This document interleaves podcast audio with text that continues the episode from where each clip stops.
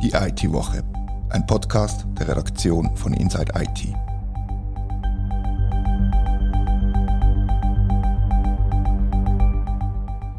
Herzlich willkommen zur IT-Woche. Fast drei Jahrzehnte lang war der Volker Richard IT-Journalist, knapp die Hälfte davon bei Inside IT. Mein Name ist Rita Vogt und ich frage ihn jetzt, eine Woche nach seiner Pensionierung, wie es ihm geht und was von diesen drei Jahrzehnten ist hängen geblieben.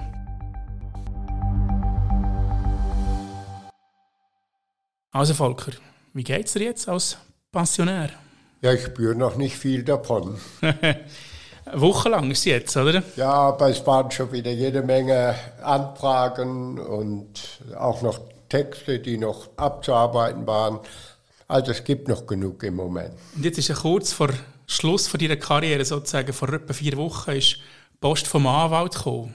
Willst du reden? Ja, ich finde das nicht so spannend. Früher war das spannend, da, da gab es noch so im Journalismus, im IT-Journalismus, gab es noch so ein bisschen den Ehrgeiz, dass man probiert hat, so einmal im Jahr eine einstweilige Verfügung im Haus zu haben. Und das, um das es jetzt hier geht, das ist die klassische Geschichte. Jemand, der daran interessiert ist, in die Medien zu kommen und dann, äh, wenn man merkt, es läuft bei ihm nicht und man berichtet darüber, dass es nicht läuft, dann äh, wird er halt verrückt und äh, schickt gerade den Anwalt los. Für uns hat es ohnehin keine Konsequenzen gehabt. Also hätte es das öfter gegeben früher, dass so Briefe gekommen sind? Ja, wir haben mal, äh, da ist aber schon Jahrzehnt her, haben wir mal einen Börsengang absagen können.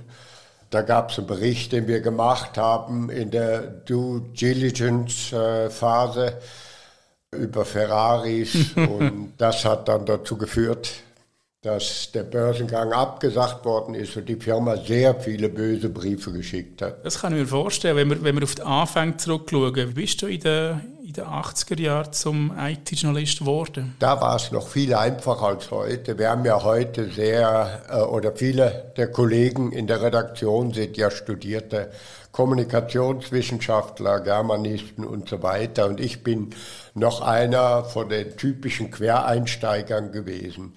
Ich bin aus der Biotech-Branche gekommen, hatte vorher alte Geschichte studiert und mal Elektriker gelernt und brauchte einfach Anfang der 2000er Jahre einen neuen Job. Und eine Möglichkeit, die sich bot, war der IT-Journalismus in der damaligen alten Kommunikation beim B&L Verlag. Ein Jahr später bin ich dann zur Computer World gegangen und 2008 dann selbstständig geworden, beziehungsweise schon starker freier Mitarbeiter bei Inside IT, die mich dann ab 2012, glaube ich, mit einem Arbeitsvertrag angestellt haben. Und ist es ein Traumjob gewesen, rückblickend gesehen? Nein, ein Traumjob war es nie. Ich hätte lieber Hölderlin-Gedichte auswendig gelernt oder äh, solche Sachen gemacht. Der Traumberuf war immer Bibliothekar, aber das ist schon lange vorbei. Gibt es Geschichten, die du geschrieben hast, die du besonders gerne daran zurückerinnerst? Es gibt ganz viele Geschichten. Es ist wirklich schwierig, da einzelne Geschichten jetzt rauszupicken. Ich habe jetzt beim Recherchieren für den Podcast so ein bisschen die alten Texte durchgeguckt und der erste war ganz interessant. Der ist am 17. April 2008 erschienen und da habe ich von der Jubelfeier von HP in San Francisco berichtet. Und das war ganz spannend, weil das Thema 2008 war bereits äh, Services, device-unabhängige Services und die Stärkung der Partnerlandschaft. Also seit 15 Jahren eigentlich nichts Neues, immer wieder das Gleiche. Und ich fand es damals sehr spannend, weil ich war gerade drei oder vier Tage weg von der Computer World. Da rief der Christoph Hugeschmidt an und sagte, hey, wir brauchen jemanden für San Francisco. Und so bin ich da reingestartet. Das war eine der Stories, die ganz spannend waren. Aber ist denn schnell gegangen, der Wechsel von der Computerwelt zu Inside IT in dem Fall? Ja, ja, da, das war lustig. Die Computer World Redaktion war zu der Zeit regelrecht explodiert. So ein promovierter Gnom, will ich das mal nennen, war zum stellvertretenden Chefredakteur gewählt worden. Und der hat äh, es geschafft, innerhalb von einem Dreivierteljahr die Redaktion äh, explodieren zu lassen. Und das war dann der große Verdienst vom Hans-Jörg Honecker, dass er da einen ganz erstaunlichen Neustart mit der Computer World hingelegt hat. Aber das ist lange vorbei. Heute äh, sind wir an einer ganz anderen Stelle. Gibt es andere Highlights, die du gerne daran zurückerinnerst? Ja, es gibt ein paar Diskussionen, die ich spannend finde. Immer verbunden mit Köpfen bei mir. Äh, ist auch interessant.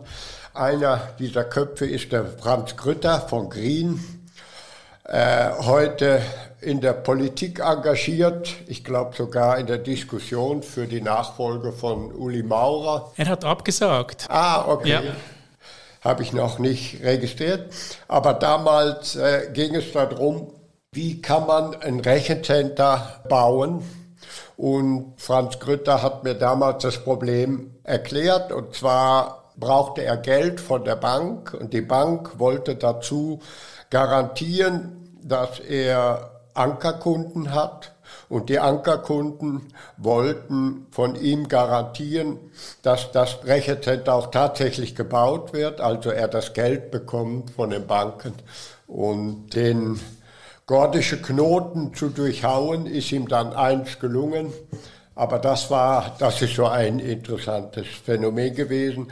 Das andere, ein anderes, auch im Rechencenterbereich, das ist äh, gewesen, mit Deep Green, dem Datacenter äh, am Walensee, das gebaut werden sollte, das überhäuft, nicht gerade überhäuft, aber das Preise eingeheimst hatte für seine Ideen und über das wir auf Inside IT jahrelang berichtet haben, bis es dann sang- und klanglos untergegangen ist. Ja, genau, sagen, von dem habe ich noch nie etwas gehört. Das ist äh, also vor mir Zeit offenbar und jetzt gar kein Thema mehr. Nein, Deep Green ist kein Thema mehr. Aber was nach 20 Jahren vielleicht für dich heute nicht mehr so spannend ist, aber ich spannend finde, ist zum Beispiel der Aufstieg von Avalok, den wir hautnah miterlebt haben. Der Francisco Fernandes ist inzwischen einer der reichsten Schweizer und hat in zwei Jahrzehnten einen Milliardenkonzern auf die Beine gestellt.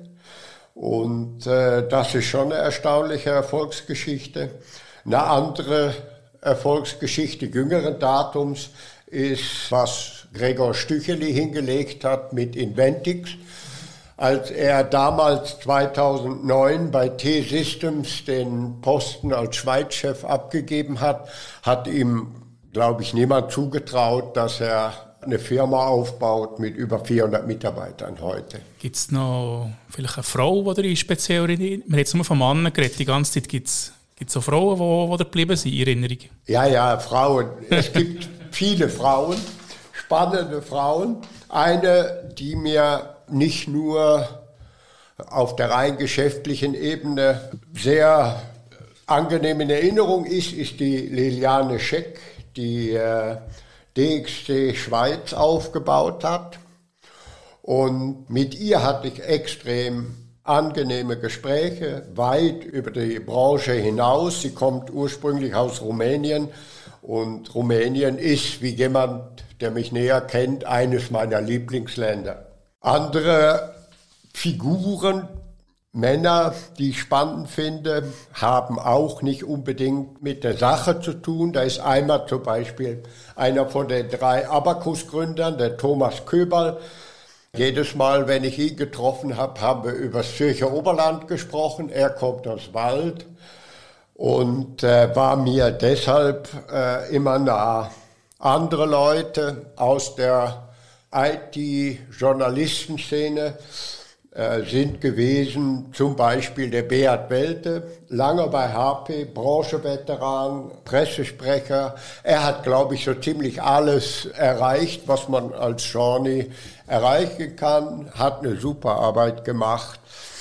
Ja, das sind so die Figuren, die ich hier nennen kann. Wenn wir jetzt ein bisschen auf die Entwicklung von, von Inside IT selber schauen, du hast in deiner Zeit äh, ein paar Chefredaktoren erlebt. Der Christoph, der Mauri, der Marcel, mich. Ja, da muss ich, ich möchte vor allen Dingen an die Kollegen erinnern, die heute nicht mehr mitmachen. Das ist der Maurizio Minetti, Linda Vanburg, Christoph natürlich, Christoph Hugeschmidt, der Tommy Brühwiler, äh, um nur ein paar Namen zu nennen, die mir da seit 2008 begegnet sind. Am meisten gelernt habe ich ganz sicher vom äh, Maurizio Minetti. Eine Sache, die interessant dabei ist, die hat sich durchgehalten durch die ganzen gut 25 Jahre IT-Journalismus. Äh, Titel machen, das habe ich irgendwie nie hingekriegt.